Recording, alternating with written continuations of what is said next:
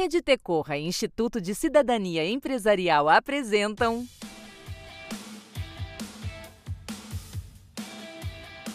PQPs Perguntas e questionamentos sobre projetos socioambientais.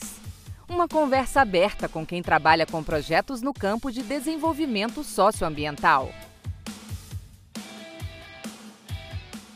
Bom dia, boa tarde, boa noite. Seja muito bem-vinda, seja muito bem-vindo para a nossa conversa de hoje na jornada PQPs, perguntas e questionamentos sobre projetos socioambientais. Eu sou o Márcio Pires, falando pela Rede Tecorra, e esta conversa é parte de uma série de papos com quem atua na gestão de projetos socioambientais no Brasil. Então, vamos juntos mergulhando nas vivências de quem faz acontecer o campo de desenvolvimento socioambiental e hoje com o João Vitor Bogas, da Hand Talk, uma organização criada com a missão de quebrar barreiras de comunicação com a tecnologia e que desenvolve já há alguns anos o aplicativo de mesmo nome, o Hand Talk, que é um dicionário de bolso para tradução em libras, mas o próprio João Vitor vai explicar isso melhor para a gente. É um prazer conversar com você hoje, João. Tudo bom? Tudo bem, Márcio. Prazer é meu. É, agradeço pelo convite e poder compartilhar um pouquinho aí da nossa história aqui, projetos na Rede Talk. Joia, gente que agradece. E, João, eu falei do trabalho de vocês durante a introdução, mas eu queria que você mesmo explicasse um pouquinho melhor para a gente como que é o trabalho de vocês da Red Talk. A Red Talk é uma startup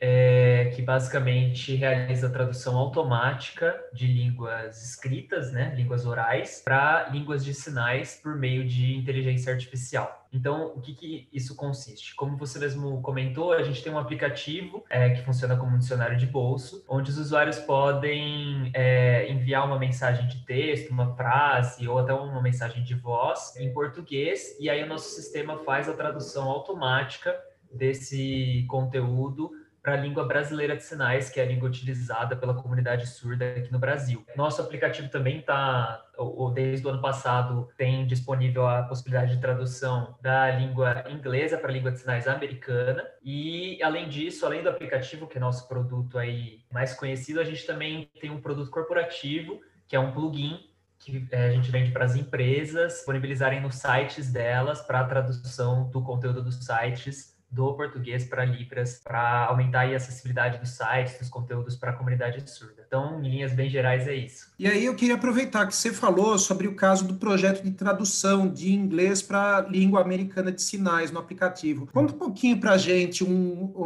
um pouco sobre a importância desse projeto internamente para vocês, da Hand Talk, e como que o projeto foi concebido. Esse projeto, ele é foi um projeto, e é ainda, né, é, até certo ponto, muito, muito importante dentro aí da, da história da Hand Talk. A Hand Talk, ela, desde a sua concepção, foi pensada como uma organização para trabalhar com a solução de um problema global, né? Não é à toa que em 2013 a gente foi premiado pela ONU no, no WSA Mobile, que é o World Summit Award, Award como melhor app social do mundo, né? É uma premiação da ONU. E desde de então, que era bem no começo da nossa trajetória, a gente já pensava em trabalhar com outras línguas de sinais no mundo. Isso é uma coisa aí que muita gente não sabe, né? Mas a Libras, nossa língua brasileira de sinais, não é universal. Existem aí centenas de, de línguas de sinais no mundo. Há alguns, algumas fontes que dizem até mais de 200 línguas de sinais no mundo. E a problemática que a gente tem de comunicação entre a comunidade surda e as pessoas ouvintes dentro do Brasil, né, em Libras e português,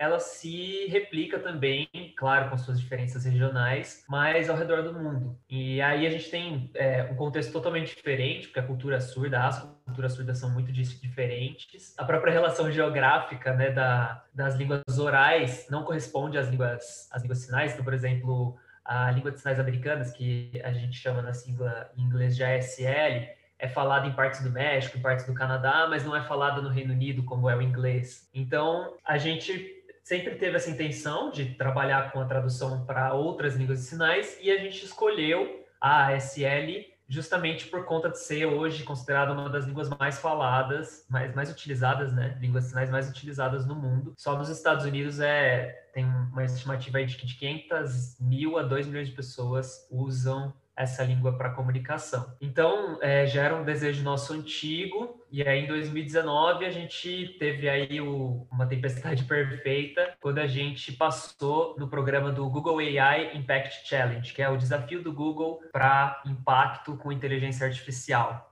é, foi uma iniciativa do, do Google.org para investir e premiar 20 organizações do mundo que trabalham usando inteligência artificial para a geração de impacto social. E aí a Rede Talk foi a única brasileira selecionada, né, dentre essas, é, essas 20 do mundo.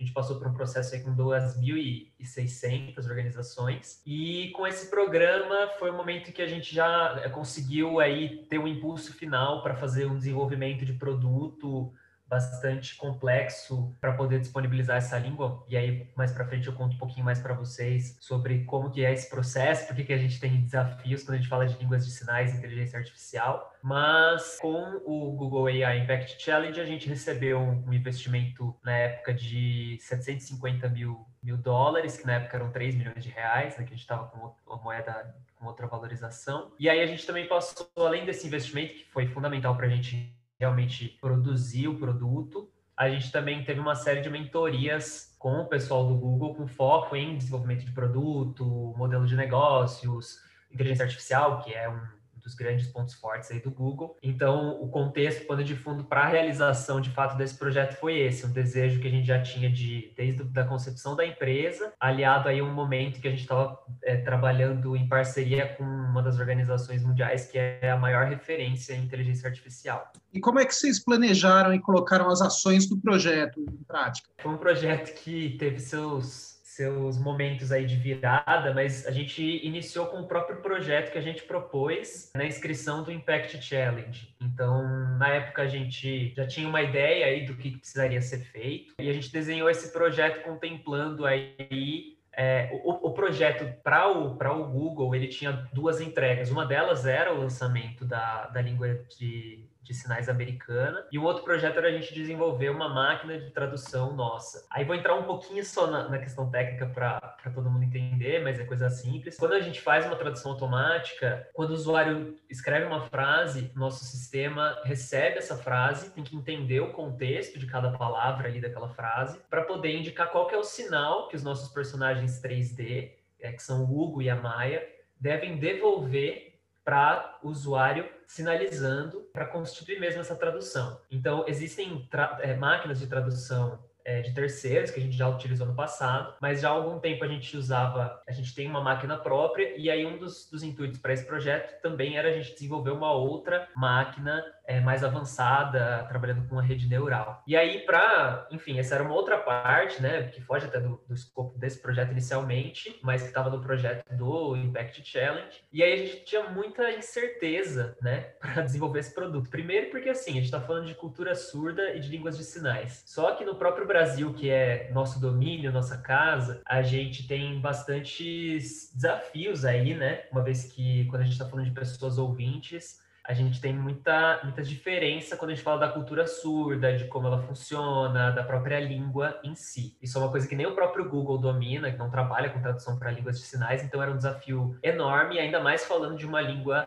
de sinais de um outro país. Aí esse foi o segundo ponto de muita incerteza, porque a gente estava trabalhando num mercado novo para gente, mercado americano. E por fim, a questão técnica mesmo, né? Desenvolver essa tradução, construir o aplicativo, trabalhar com inteligência artificial. Então, é, de uma forma geral, a gente teve dois grandes processos. Então, para resolver a primeira e a segunda questão de maior incerteza, o Ronaldo Tenório, que é nosso CEO e um dos fundadores da Talk, lá em 2019 ele fez uma imersão no mercado dos Estados Unidos, passou três meses morando, mudou todo com a família para lá, para estudar o mercado, entender mais sobre a cultura surda, conhecer organizações importantes. Ele fez a visita lá a, a Galo D, que é uma universidade de surdos muito renomada no mundo, lá dos Estados Unidos, até para a gente também procurar construir pontos, parcerias, uma vez que a gente ia precisar aí de, do apoio das pessoas que conhecem de fato a língua. E aí, esse foi um dos processos para a gente conseguir entender um pouco mais como explorar essas incertezas de mercado, de cultura, e do lado da questão técnica, realmente o que foi o necessário assim para a gente, que fez a gente é, ir colocando as coisas no papel, foram as mentorias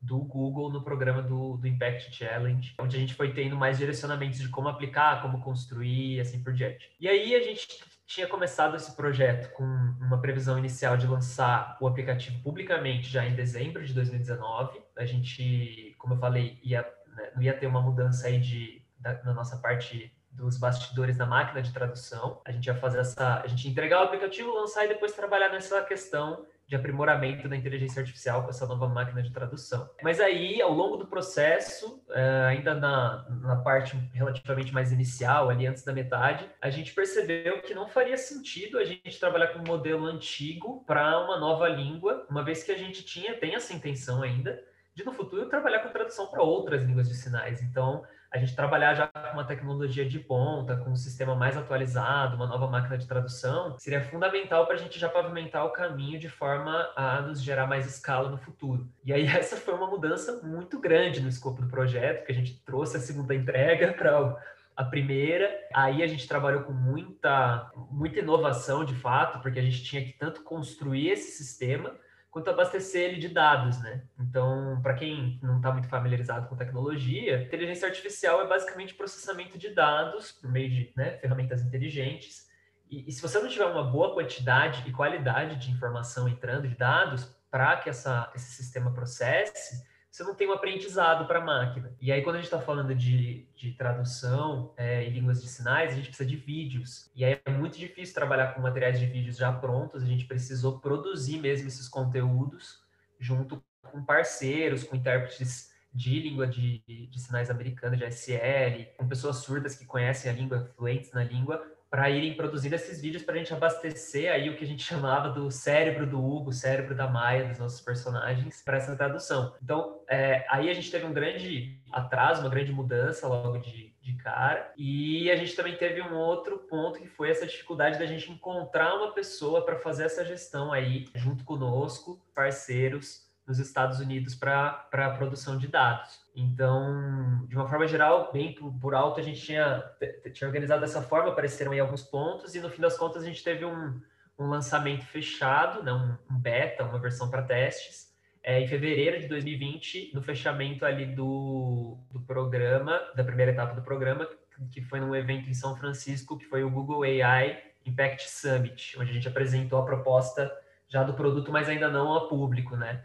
E aí, enfim, depois eu posso comentar um pouquinho mais também como que, que, foram esses, esses momentos de mudança e quando que a gente chegou aí no lançamento final. Mas o projeto como um todo foi isso. Neste podcast, que faz parte da jornada PQPs, a nossa conversa de hoje é com o João Vitor Bogas, da Handtalk. Um dos encontros dessa jornada PQPs, João, é sobre agilidade. E quando a gente fala sobre gestão ágil, sempre se pensa muito em comunicação e mudanças, que são conceitos bem presentes no caso da Handtalk, como você já colocou aí no caso. Então, eu queria escutar de você um pouquinho sobre a parte de mensuração. Como que era o método de acompanhamento, de avaliação das entregas, o monitoramento? Como é que vocês faziam o acompanhamento? Uhum. Bom, essa é uma parte um pouco curiosa, mas a gente não tinha uma metodologia mesmo para acompanhamento dessas entregas. Como a gente tinha toda essa incerteza, nós somos uma empresa, uma startup, uma empresa jovem, a gente é, teve essa grande deficiência aí no processo. As entregas elas eram acompanhadas por cada área que estava desenvolvendo e quem estava conectando aí as, essas entregas era o, o nosso CEO, o Ronaldo. E aí a gente foi, foi por conta disso, inclusive, que a gente teve aí alguns desencontros. Como eu mencionei, essas mudanças grandes que a gente encontrou nos fizeram ter muita mudança de, do planejamento para o lançamento, né? Principalmente com, com o time de marketing é, tanto que o nosso lançamento público ficou um pouquinho mais para frente. E aí, essa foi, esse foi um dos grandes problemas que a gente teve, que foi as entregas parciais, os prazos não foram bem definidos, não foram bem é, encadeados, né, por assim dizer. É, a gente não considerou toda essa incerteza que eu, que eu comuniquei dentro dos prazos, e conforme a gente foi tendo alguns atrasos, a gente foi tendo um efeito cascata aí, né, de uma bola de neve que foi gerando justamente essa questão de metodologia é uma das coisas que a gente tem discutido muito mais agora para os nossos projetos, para ter um acompanhamento mais fiel, mais firme desse, dessas entregas. É até interessante você falar isso, porque assim, na, nas metodologias, nos frameworks ágeis, a gente tem sempre esses sprints, né? E você tem os sprints que você trabalha com as lições aprendidas, né? Você faz os aprendizados. Acho que o próprio processo já, já detectou para vocês algumas das lições aprendidas que vocês vão levar para pro, os próximos, né? E aí eu queria te perguntar também o seguinte: como é que vocês fizeram no final para conseguir fazer a entrega? Ela está rodando no aplicativo hoje? Me conta um pouquinho a respeito. Sim, sim, está rodando. Justamente essa até questão que você falou aí das metodologias ágeis, ela é utilizada pelo nosso time de produto, mas a gente não aplicou nesse projeto para o projeto todo, que envolvia diversos times, né? Então, o, o, aplicativo em si, a estrutura toda dele, ficou pronta bem cedo. Ah, o grande desafio foi a questão do, da engrenagem, né, da máquina de tradução. Então, a gente disponibilizou ele em fevereiro, nesse beta fechado, fevereiro de 2020, mas em junho, 3 de junho de 2020, a gente disponibilizou ele é, publicamente aí para download, e aí ele está disponível, todo mundo que quiser baixar na, nas lojas de aplicativo pode encontrar lá o HandTalk e dá para selecionar a língua de sinais americana. A nossa tradução, como toda tradução automática, ela está sujeita a alguns erros, como o próprio Google Tradutor, quando a gente traduz. E o que a gente está trabalhando muito forte desde esse lançamento é justamente na no, no, aprimoramento da qualidade da tradução, para que a gente tenha uma tradução cada vez mais fiel, cada vez mais assertiva para a língua de sinais americana. E me conta uma coisa, a equipe hoje, depois de ter passado por todo esse processo, qual que é o grau de consciência que vocês eh, têm hoje a respeito dos problemas que vocês tiveram por essas lacunas no planejamento, nas questões do monitoramento ao longo do projeto. Vocês chegaram a fazer uma avaliação conjunta sobre os ocorridos? Você até falou da, das metodologias ágeis, você tem a retrospectiva, né? Como é que você fez uh, isso, você e a equipe? Como é que vocês fizeram uma avaliação conjunta sobre os ocorridos? Então, a gente não teve esse processo formalizado, né? A gente teve muitos aprendizados que também não ficaram tão centralizados. Na época desse projeto, eu estava envolvido muito mais na gestão do nosso time de marketing. Estou é, assumindo agora a nossa gestão de projetos da empresa como um todo. E uma das, das coisas que motivou essa mudança, essa reestruturação nossa é, dentro das áreas, foi justamente essa necessidade da gente aplicar mais método na gestão dos projetos, definir mais claramente os escopos das entregas, os prazos e trabalhar mesmo com a gestão dos projetos, não só com a, com a entrega deles, né, com a execução, que a gente sempre foi bom de executar. Então a gente tem muito mais ciência dos erros, principalmente da necessidade da gente